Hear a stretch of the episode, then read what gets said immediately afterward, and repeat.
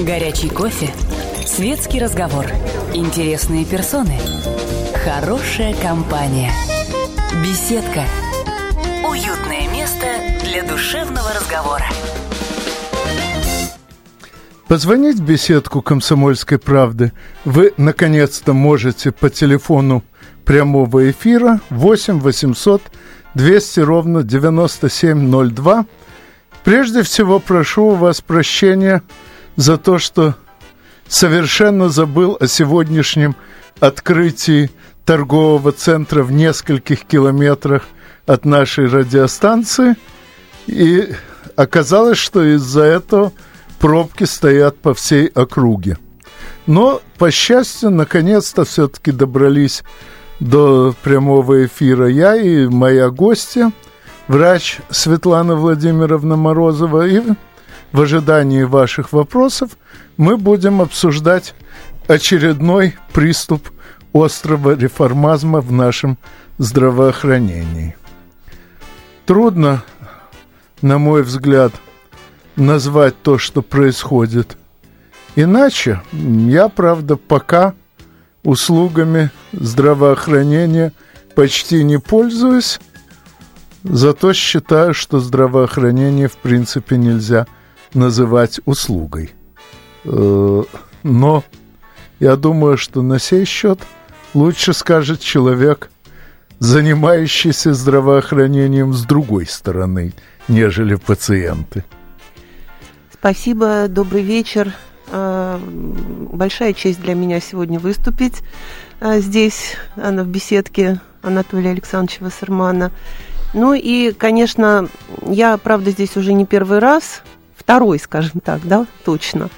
И, а, конечно, я как врач и прошлый раз говорила, и сейчас хочу сказать, что я все-таки, выступая о реформе или о приступе острого Э, так сказать, реформирования, как Анатолий Александрович определил, э, ставлю себе задачи, ну, немножечко смягчить всю ситуацию, немножечко успокоить наших пациентов, а может быть и не немножечко, а по каким-то позициям совсем успокоить, потому что уж если говорить вообще о реформе и о наших целях основных, наших врачебных целях, то это, конечно, первая это цель, чтобы наши пациенты были здоровы, а ну, 50 как минимум процентов э, успеха в этом это, безусловно, э, здоровье наше психическое и психологическое.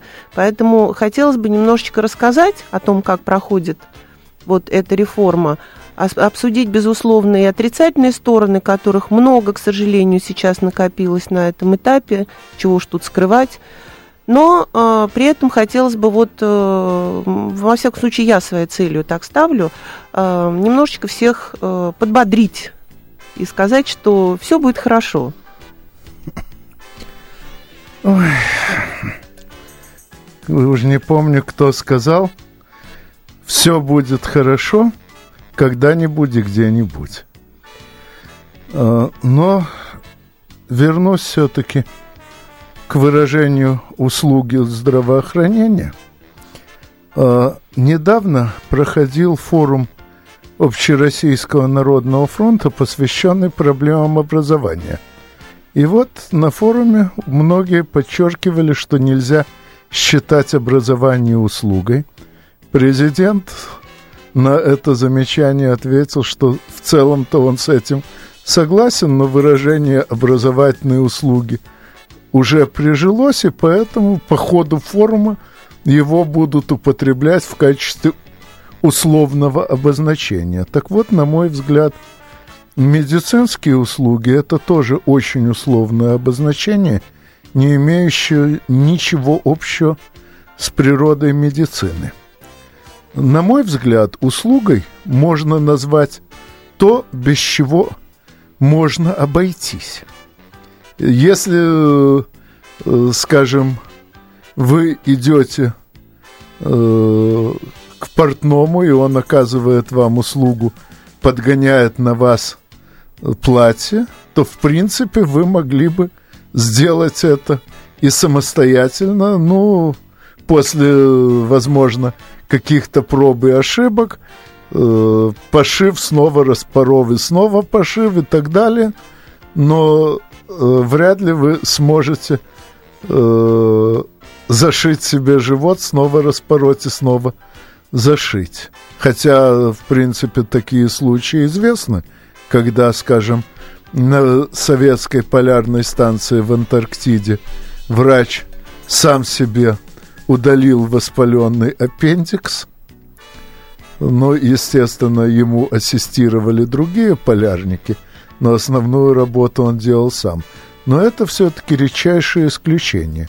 И, на мой взгляд, то, без чего в принципе нельзя обойтись, не должно считаться услугой.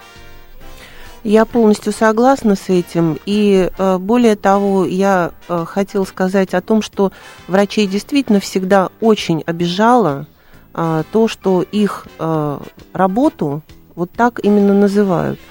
На самом деле это не так давно произошло. И раньше все, что мы делали для наших пациентов, всю нашу работу называли помощью, медицинской помощью. Это можно тоже ведь условно так называть, но это во всяком случае не оскорбляет слух э, и, так сказать, внутреннее содержание, да, э, не меняет. А, но э, я хочу сказать, что вот, кстати, о реформе, почему, в частности, сейчас наши врачи очень сильно раздражены и обижены сокращениями. И особенно раздражены и обижены тем, что им как-то так вот с легкой руки предлагается пойти и переучиться на какую-то совершенно иную специальность. Это все вот здесь взаимосвязано. Врачи действительно оказывают не услуги, врачи оказывают помощь. А то, что они делают, это даже нельзя назвать профессией, я бы сказала, это призвание. И э, человек идет к этому очень долгие годы своей жизни, начиная там с работы санитара до еще поступления в ВУЗ, понимая, что он будет хирургом, и понимая, почему он будет хирургом, и потом вот просто взять и предложить ему переучиться на врача общей практики, это, в общем, звучит, безусловно, очень нехорошо. Ну, ответим на вопрос. Терентий, здравствуйте. Да, добрый вечер. Я вот вам э, что хотел рассказать. Значит, я бываю у родственников, город Богучар, Воронежская область. Значит, невестка работает в поликлинике у них идут повальные сокращения. Оперировать э, скоро уже не будут у них. Это огромный район. Вот. Главврач э, дали один реанимобиль новый, по-моему, Форд. Э, он э, под главврачом Богучарским. Его развозят на этом автомобиле. В общем, э, люди уже начали ездить в другие районы, оперироваться. А ведь это огромно, и вот так вот, ну, говорят, что закроют их центральную поликлинику в Богучаре. А что ж людям делать дальше? Где они будут лечиться? А если острый при, приступ аппендицита, ведь не довезут? А, вы знаете, э, это наша вот общая боль, на самом деле, уже несколько лет. А, я всегда вспоминаю своего отца, который купил э, маленький домик в деревне Псковской области – и э, он с удовольствием ездил туда, общался там с людьми, а вот за последние несколько лет там в деревне уже никого не осталось. А не осталось по той простой причине, что произошли вот как раз такие ситуации, о которых вы беспокоитесь. То есть э, были э, объединены более крупные объединения – Э, всевозможные медицинские организации, и мелкие медицинские организации э, были сокращены. Из-за этого людям конкретно там вот некуда было ездить, и э, постепенно все просто разъехались в разные места и выбрали для себя другое место жительства. Конечно, это неправильно. Конечно, это ужасно, и, безусловно, никто из врачей с этим никогда не согласится. Безусловно, любая реформа в здравоохранении, тем более, она должна преследовать в первую очередь цель улучшения для пациентов всех условий их обеспечения медицинской помощью. А, но вот в данном случае, да, а, такие вещи происходят. Это то, о чем мы сейчас очень сильно беспокоимся и по Москве. А, потому что, хотя вот вроде бы нас все уверяют в том, что ничего такого не произойдет, просто произойдет оптимизация, но тем не менее мы обеспокоены, поскольку логически непонятно, зачем сокращать такое большое количество врачей и медработников и оставлять потом что, эти здания просто пустующими? Нет, я думаю, что на эти здания уже нашлись подходящие покупатели, готовые заплатить гораздо больше, чем государство в состоянии заплатить за наше здоровье, просто потому, что, к сожалению, за разнообразные способы организации болезней всегда платят больше. Вспомните хоть алкогольный рынок. Но об этом подробнее поговорим после новостей. Не переключайтесь. Беседка. Беседка. Уютное место для душевного разговора. Темы, о которых говорят. Небанальные точки зрения, мнения и факты. А еще хорошая провокация. Губин Live. Каждый вторник, четверг и пятницу после шести вечера по московскому времени на радио «Комсомольская правда». Горячий кофе, светский разговор, интересные персоны, хорошая компания, беседка, уютное место для душевного разговора. Позвонить в беседку вы можете по телефону 8 800 200 ровно 9702. На ваши вопросы сегодня отвечает врач Светлана Владимировна Морозова. И обсуждаем мы с ней э, то, что сейчас велено называть реформой здравоохранения. Но, правда, на ее взгляд, все выглядит далеко не так сумрачно, как полагаю я, и сейчас она объяснит, почему так считает. Ну, мне хотелось бы э, все-таки немножечко пояснить слушателям, уважаемым, э, что вообще сейчас происходит, в частности, в Москве. Мы сейчас, конечно, о Москве в первую очередь говорим, и сердце болит о ней – хотелось бы объяснить, что целью э, вот всех тех действий, которые сейчас производятся, плохих или хороших, уже по э, итогам мы будем далее об этом говорить, целью, в общем-то, изначально являлось и сейчас является приведение всех звеньев системы здравоохранения нашего города к современному, высокому и качественному уровню. Конечно, Москва всегда резко отличалась от э, других регионов Российской Федерации. Она была более хорошо оснащена. Здесь работали самые, ну так считается во всяком случае, квалифицированные доктора. Э, но, тем не менее, в Москве э, тоже достаточно большое количество было проблем. Э, ряд зданий не был не отремонтирован, не хватало новых зданий, тех же поликлиник в первую очередь новейшая современная медицинская техника. Ну, я работала главным врачом вот 13 лет, с 2000 по 2013 год э, в поликлинике Москвы. И я вам скажу, что за эти годы нам удалось, э, ну, нам много, конечно, удалось, но в частности по э, обеспечению оборудованием нам удалось, скажем так, сменить старый уже совсем-совсем умерший фонд поликлинический на более-менее новые, но я не могу сказать, очень современные и очень классные аппараты. И вот сейчас, э, в настоящее время, это произошло путем этой реформы. А, то есть сейчас мы на сегодняшний день, например, на Западный округ имеем вместо одного компьютерного томографа как минимум 5 или 6 компьютерных томографов, 5 или 6 магнитно-резонансных томографов великолепные ультразвуковые аппараты в огромном количестве, в нужном нам количестве поставлены и так далее, и так далее. Я не буду на этом останавливаться, просто хочу подчеркнуть, что не все так сумрачно, как на самом деле вот иной раз кажется. А, значит, э, в этой реформе а, планируется и повышение квалификации врачей и среднего медперсонала. Планируется очень важная для нас вещь, как создание системы врачей общей практики – это общемировая система. То есть нам предстоит заменить участковых врачей-терапевтов на врачей общей практики. Э, планируется, вот, на мой взгляд, великолепная совершенно вещь, которая уже определена законами Российской Федерации. Это создание широчайших возможностей для наших любимых пациентов свободного выбора врача и медицинской организации. Я тут же поясню, чтобы это не казалось просто голословным. Это уже происходит на сегодняшний день в Москве. А, из всех организаций, около 340 медицинских организаций, 50 где-то процентов, это организации самостоятельного хозяйствования, самхозы мы их называем.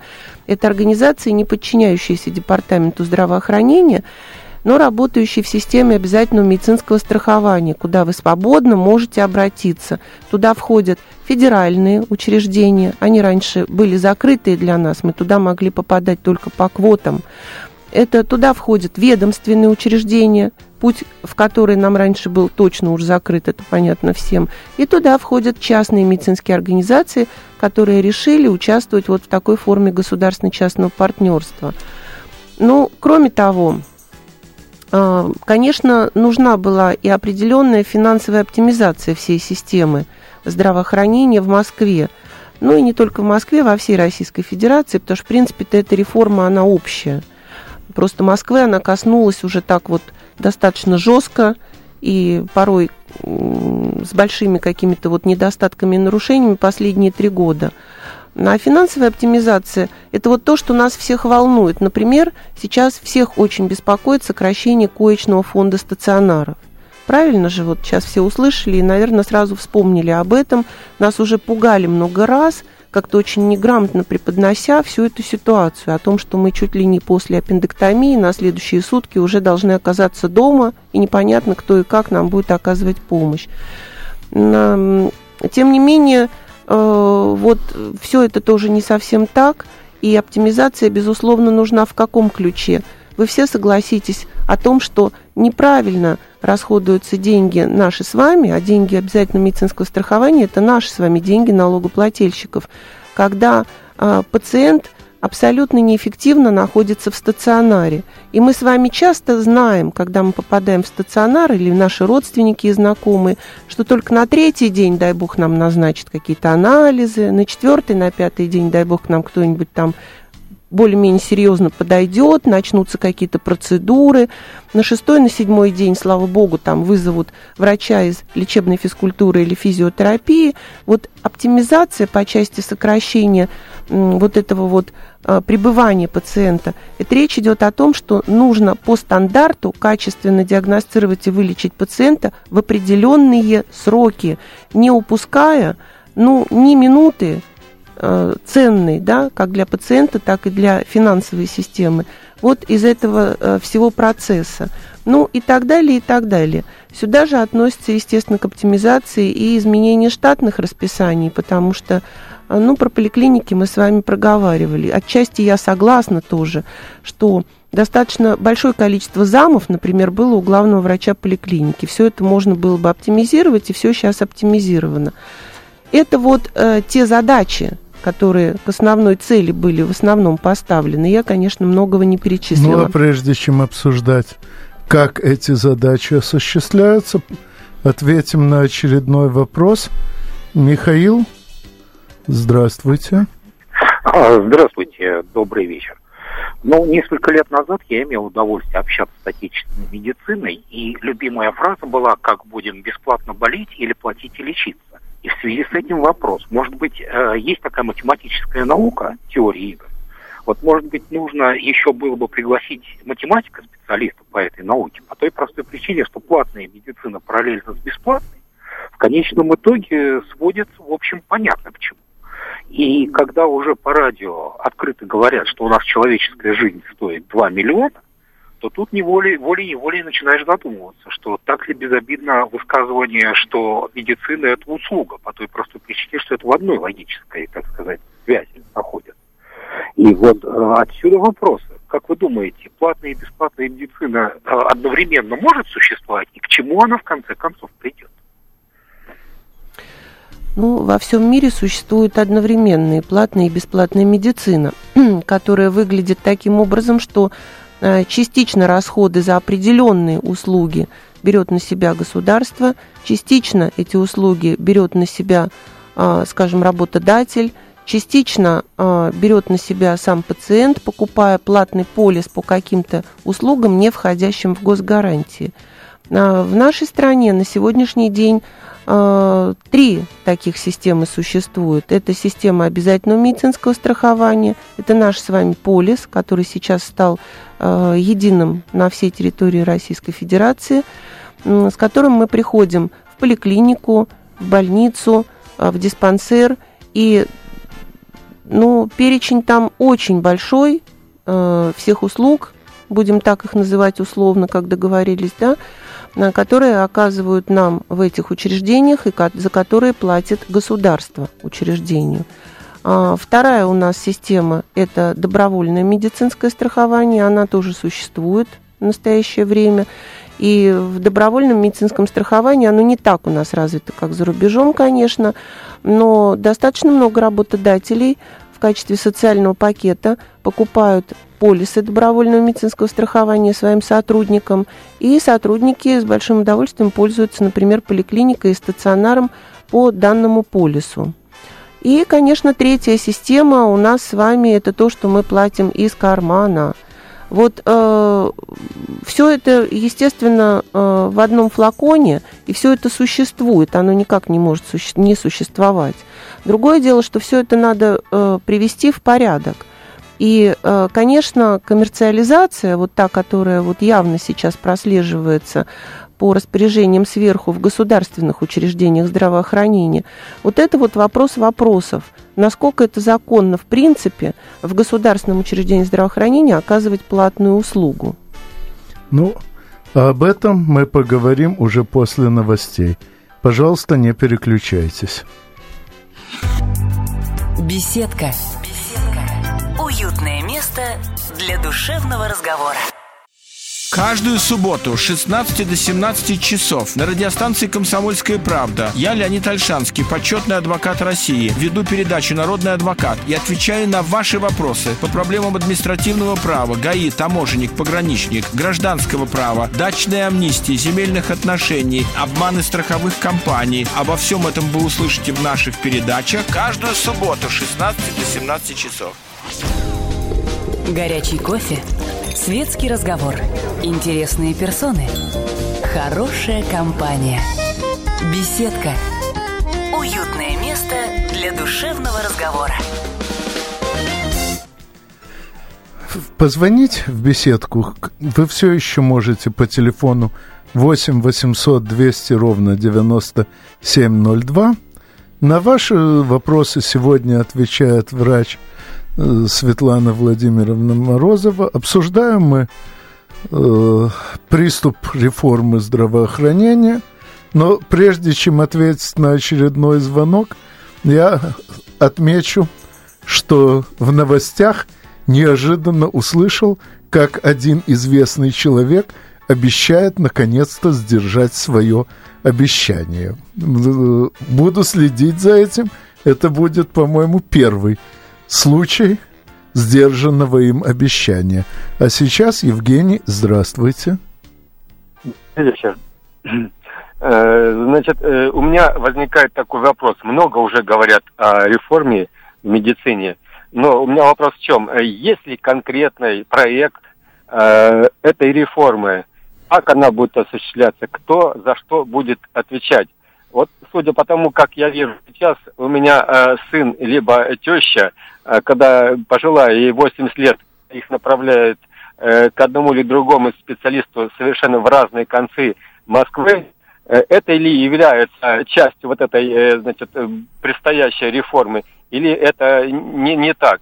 И второй вопрос, кто является автором этой значит, предстоящей реформы. Вот в Америке, говорят, президент является автором кто у нас? Либо, э, значит, премьер-министр, министр здравоохранения, либо президент. Вот такие два вопроса у меня. Ну, если можно, потом, потом если можно, я начну со второго вопроса.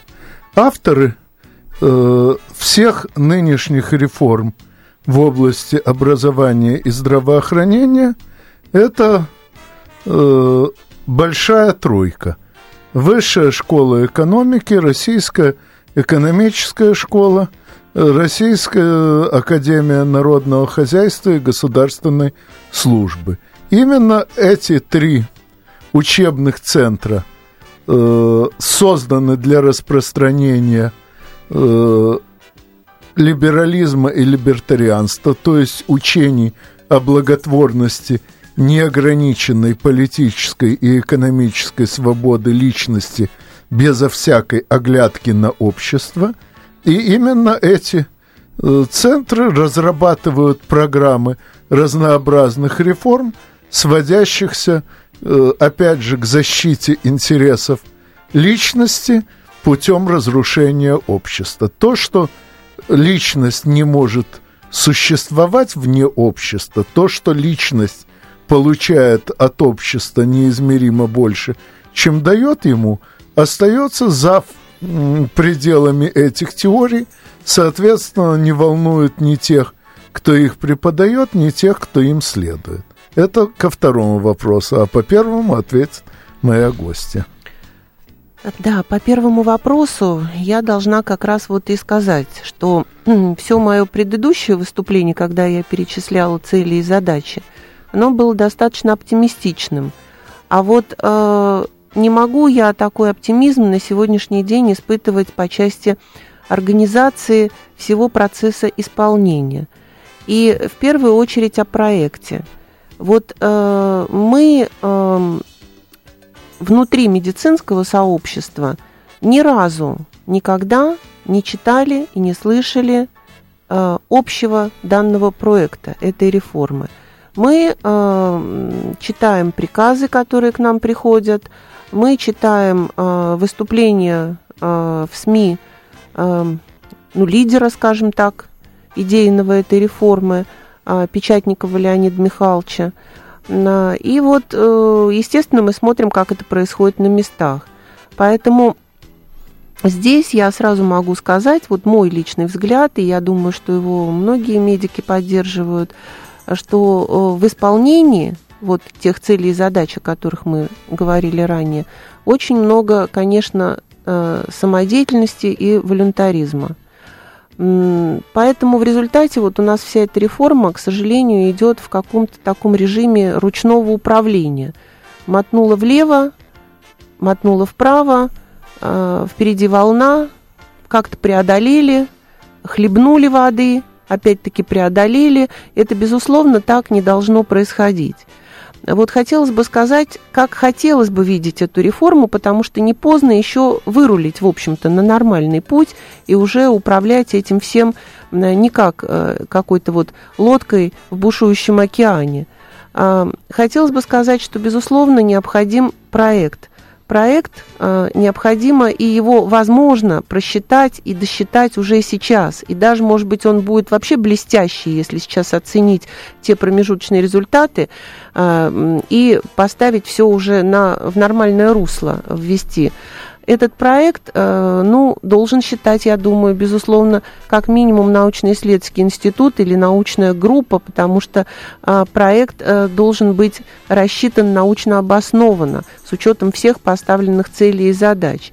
Этот проект, поскольку, поскольку он очень социально значим, он должен, конечно, быть обсужден и в СМИ грамотно, и депутатами всех уровней и всевозможными нашими общественными организациями всех уровней. Э, и, безусловно, такой проект должен быть обсчитан, осмечен тоже в финансовых органах нашей власти, доработан по, всей, по всем позициям, и затем все-таки хотелось бы вернуться вот к тому 100-тысячному приказу, про который я упомянула в начале. Он должен быть реализован уже Э, в жесткой форме, как это положено в медицине, потому что медицина это, по сути, армия.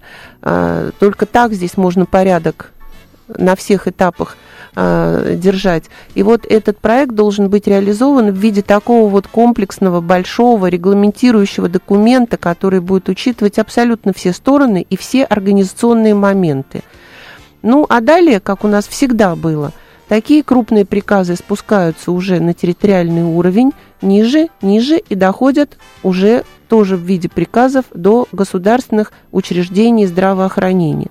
Хотелось бы еще отметить справедливости ради, что коль скоро в системе обязательного медицинского страхования сейчас участвуют не только государственные, но и негосударственные формы учреждений, то желательно было бы, а если уж прямо говорить, то надо было бы, обязательно надо было бы их тоже подключить сюда и э, встроить, э, соответственно, в эти приказы и требовать с них такого же исполнения.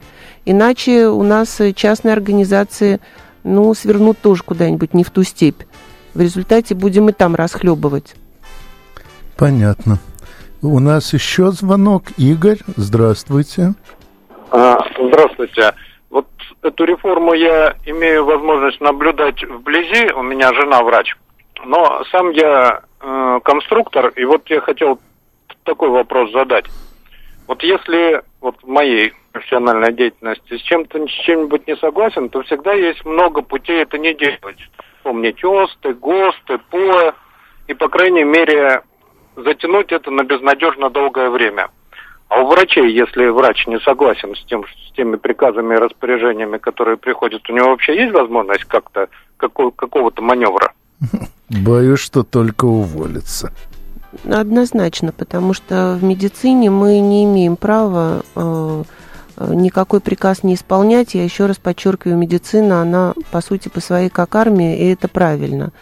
А другое дело, что э, если мы говорим о враче, то врач на самом деле на рабочем месте занимается тем, что не написано вот в каждом этом приказе по реформе, а что написано в клятве Гиппократа, и ради чего он, собственно, учился, и ради чего он на этом месте находится. То есть он лечит больного. Врач никак не может не подчиниться, например, регламенту лечения пациента там бронхиальной астмой или, допустим, там каким-нибудь там хирургическим заболеванием. Он обязан следовать вот этим медицинским документам. А вот теперь, что касается самой реформы. Ну, э, вы знаете, я вот, например, честно говоря, чувствую себя виноватой немножко, потому что мы были первой волной сокращения, главные врачи поликлиник. И вот тогда нам надо было, нам надо было выступать в этом направлении. Ну, а что из этого всего получится, мы еще узнаем. А с вами мы, как всегда, услышимся через неделю в беседке радиостанции «Комсомольская правда». Беседка. Беседка. Уютное место для душевного разговора. Будьте всегда в курсе событий.